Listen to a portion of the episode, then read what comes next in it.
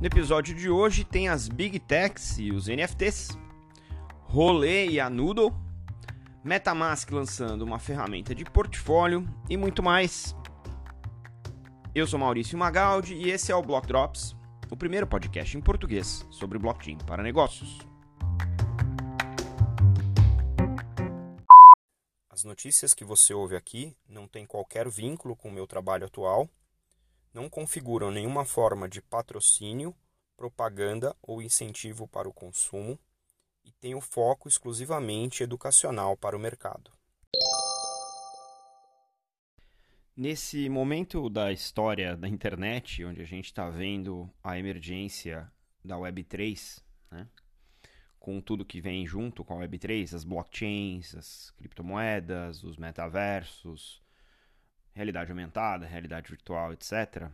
A gente está vendo posicionamentos diferentes de diferentes setores dessa indústria, né?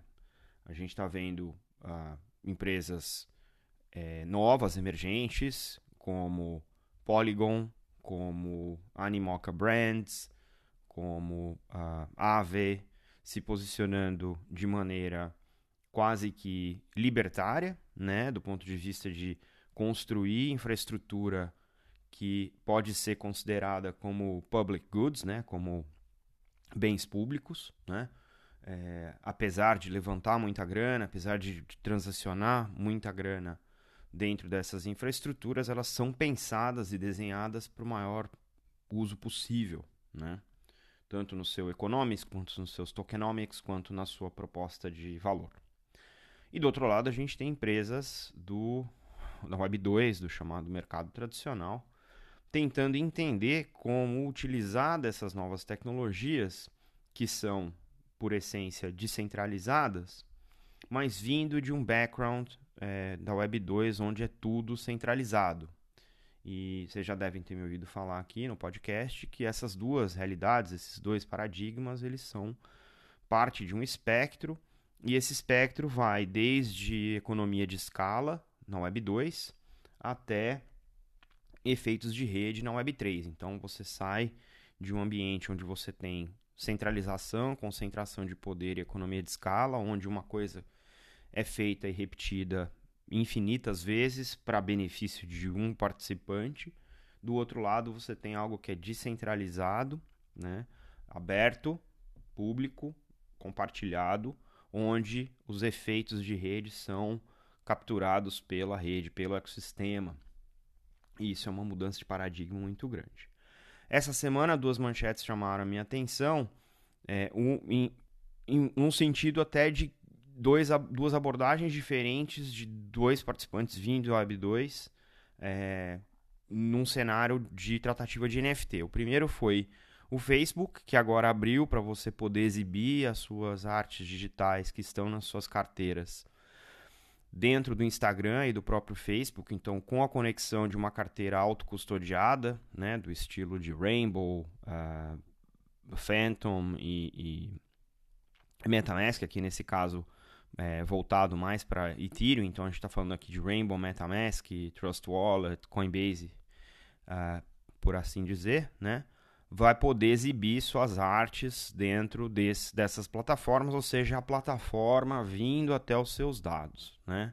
Nesse caso específico, não tem nenhum take rate, ou seja, não tem nenhuma cobrança de taxa pelo Facebook, por enquanto, para fazer esse tipo de utilização. Né? É, apesar de que o Facebook, dentro do seu meta metaverso, vai trazer aí um, uma, uma fatia, né, um FII de acho que 47,5% para todas as transações, e isso, obviamente, é, é, é, função dessa concentração.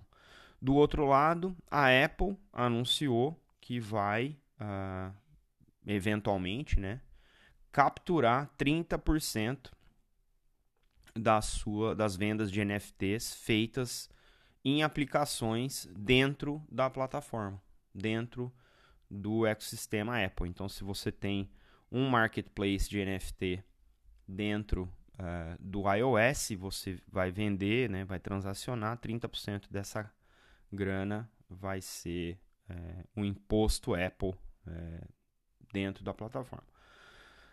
é uma, é uma maneira de brigar contra uma realidade que a Apple ainda não conseguiu capturar. Né? A Apple, que é, desde sempre teve uh, o seu ecossistema muito hermético, né? tanto do ponto de vista de hardware, quanto do ponto de vista de software, quanto do ponto de vista de é, marketplace. É, do outro lado, a Meta tentando se posicionar como, olha, venham mostrar os seus NFTs, e aí, obviamente, a hora que você conecta a sua carteira, você dá acesso aos seus dados né, para a Meta. Então são duas abordagens é, que eu acho que, que, se vocês forem né, se meter com isso, tenham muito cuidado, utilizem é, carteiras burn para isso e fiquem atentos a esses movimentos. Né? Tem muita coisa nova acontecendo em termos de modelo de negócio na Web3. Nem todo mundo precisa ficar refém dos grandes tubarões da Web 2. A gente teve já aqui no, no Block Talks falando com a Carolina Mello, que é a, a head de comms da Noodle, que é uma é uma parachain da Polkadot que está voltada para ser é, utilizada dentro de celulares, né? Você consegue instalar o aplicativo da Noodle e começa a alimentar, é, validar os dados da, dessa rede através dos dispositivos Bluetooth, né? Você circulando com seu smartphone, você cria uma rede de é, dados, né? É, que podem ser utilizados por serviços para esses serviços sim remunerarem né, os, uh, os validadores.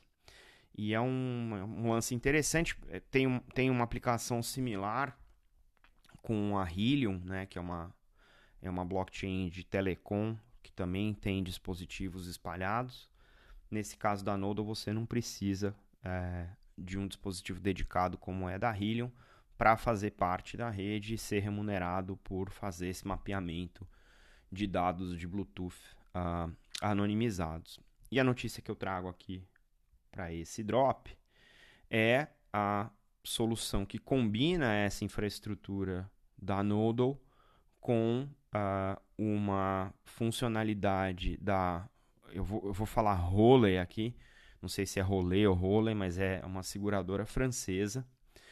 E essa seguradora está trabalhando em cima desses dados anonimizados de Bluetooth que vão ser incorporados às tags Bluetooth dentro de veículos, dentro dos carros que são segurados e aí, entre esses dispositivos Bluetooth, que esses sim vão ser identificados, e a malha de sinais Bluetooth capturados pela rede da Nodo e outros dispositivos de internet das coisas, vão ajudar a localizar os dados, né, onde está o veículo, e ainda assim preservar dados privados sensíveis né, de quem está participando da rede.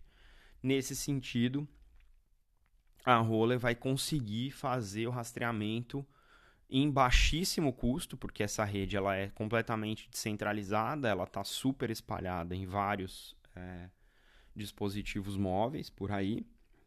Então, utilizando esse mapeamento de dados, você consegue criar uma triangulação entre a rede e o veículo para saber onde esses veículos estão e isso você consegue tudo com os dados on-chain, né, que estão nessa parachain da Polkadot, que é a Nodal Network. Se você é, tem um dispositivo móvel conectado, né, com aplicativo ativado conectado com Bluetooth, você é remunerado com o tal do Nodal Cash, então você passa a ser parte desse, dessa economia circular entre uh, o fornecedor, que é a Nodal, né, da infraestrutura, você que é o fornecedor do, do nó, no caso aí o seu celular com o Bluetooth ativado, e quem consome esses dados aí nesse caso é a Role ou a Rolê, é, que é a rede é, de seguros que faz uso das informações e triangula esses dados através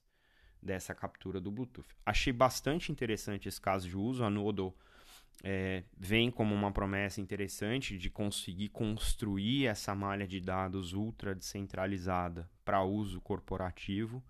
Esse é um primeiro caso de uso que parece ser um dos mais óbvios, né? Você conseguir localizar no mundo real ativos que estão circulando, né, fisicamente, e você fazer esse, essa triangulação de dados utilizando a malha anônima e, e capturando esses dados que não são anônimos, né, o veículo não é anônimo. Saber a localização parece bastante interessante. E fica aqui né, a minha curiosidade para ver o que, que os desenvolvedores, os empreendedores vão criar em cima desse tipo de malha, porque eu acho que tem alguns usos interessantes, especialmente pensando né, nas coisas mais logísticas do mundo físico. Né, se o seu pacote na Amazon nunca mais desaparecer por causa de uma solução dessa, parece ser bastante interessante e aí você não tem o risco de né, perder as suas coisas por aí e que outras, né, é, que outras uh, funcionalidades é, a gente pode esperar em cima de uma malha dessa que trabalha né, com Bluetooth e dados anonimizados, permitindo esse tipo de rastreamento. Vai ser interessante ver esse desenvolvimento aí. Vocês já me ouviram falar aqui no Block Drops que das três questões imperativas para destravar o uso de Web3, cripto né, e blockchains no mundo real, a gente deveria olhar para educação, integração regulatória e experiência do usuário. E uma das coisas que faz parte da experiência do usuário é você conseguir trabalhar com todas as informações que as blockchains registram e os seus portfólios, né? E as carteiras, a gente fala aqui que o uso de carteiras autocustodiadas ou não custodiadas, né? Depende de como você gosta de chamar. É, elas não são amigáveis, você precisa ser um engenheiro para entender o que está acontecendo né, com os dados que as carteiras te mostram. E gradualmente a gente está vendo é, exemplos interessantes aí de carteiras que estão é, trabalhando diretamente em trazer um, uma UI, né, um, um, uma user interface, a interface do usuário, é, de um jeito mais amigável que facilite você fazer a gestão do seu portfólio. E a MetaMask, que é uma das principais carteiras é, nesse, desse, desse universo, lançou essa semana uma extensão para browser, né, para navegador de internet e para o aplicativo móvel, o portfólio. É o portfólio é uma funcionalidade.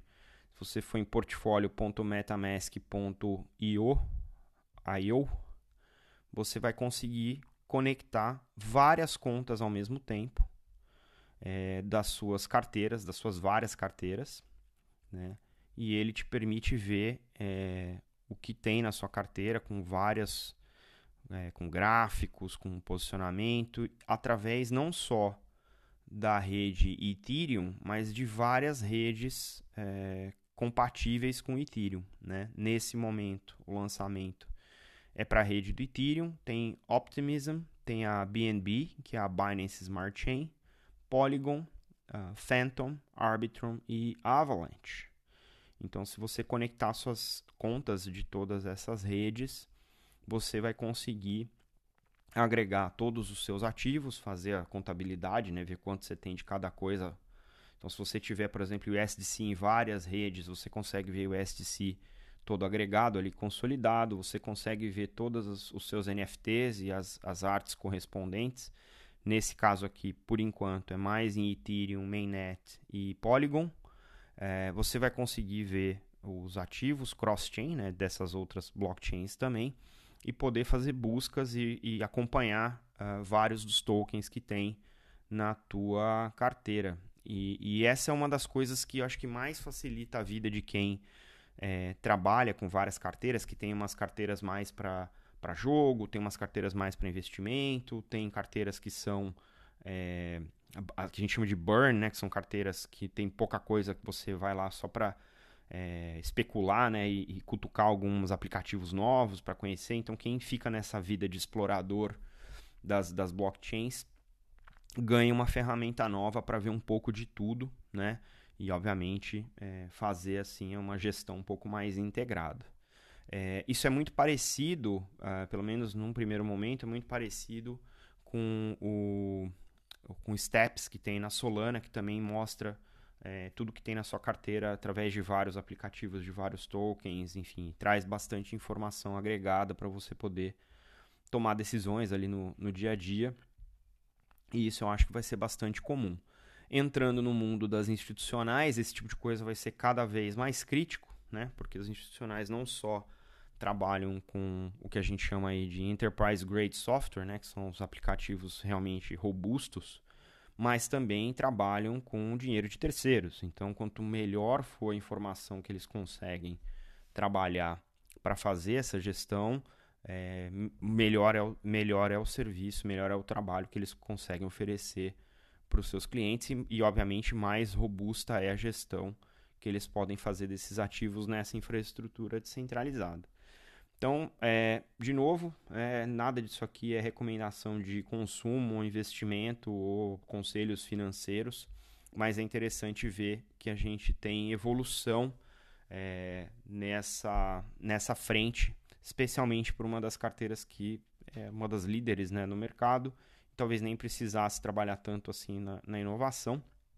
E a gente vai continuar acompanhando esse, esse movimento, porque quanto melhor foi o X, mais fácil é a gente quebrar a barreira de adoção para quem ainda está desconfiado do que, que é a Web3.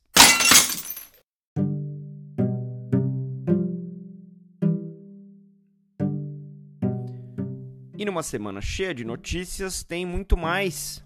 A Zilliqa lançou um console para jogos Web3. A Mastercard anunciou o lançamento de cartões customizados para quem tem o NFT da arte digital correspondente, o banco Revolut, a fintech Revolut, foi autorizada a oferecer cripto no Reino Unido. A Christine Lagarde, do Banco Central Europeu, confirmou a CBDC de euro para um próximo projeto ao longo desse ano e do ano que vem. A Dinamarca anunciou um piloto de títulos verdes negociados em blockchain a MetaMask institucional abriu uma carteira para NFTs para instituições. O Bahrein aprovou pagamentos em cripto para mais de 5 mil comerciantes. A SEGA anunciou seu primeiro jogo em blockchain. A Telefônica, a operadora de telefonia espanhola, anunciou a entrada de sociedade na Bit2Me. E a Juno levantou 18 milhões de dólares e lança um programa de fidelidade tokenizado no posicionamento de banco nativo Web3.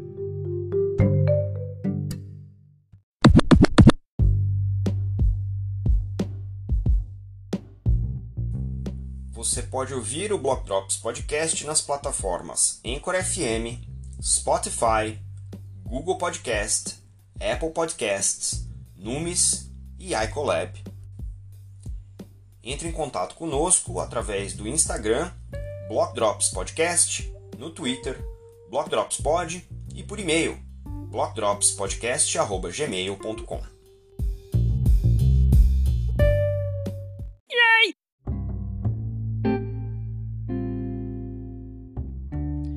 os salves de hoje, para quem compartilhou os links que você encontra na descrição do episódio, vão para Tushar Sharma, Brian Otton, Aidan Ryan, Mariette Ferreira, Joseph TJ, Brian de Souza, Anthony Day, Maria Domingues, Fábio Chesini, Rodrigo Xmar Borges, Cláudia Mancini, Shaili Andinolfi, Charles Atkins e Ashish Punjabi.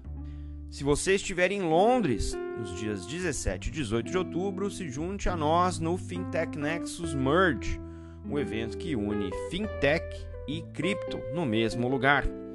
Para acompanhar meus conteúdos em inglês, acesse bi.elevenfs.com e não se esqueça de deixar as estrelinhas no seu tocador favorito. A gente fica por aqui. Stay rare, stay weird. LFG.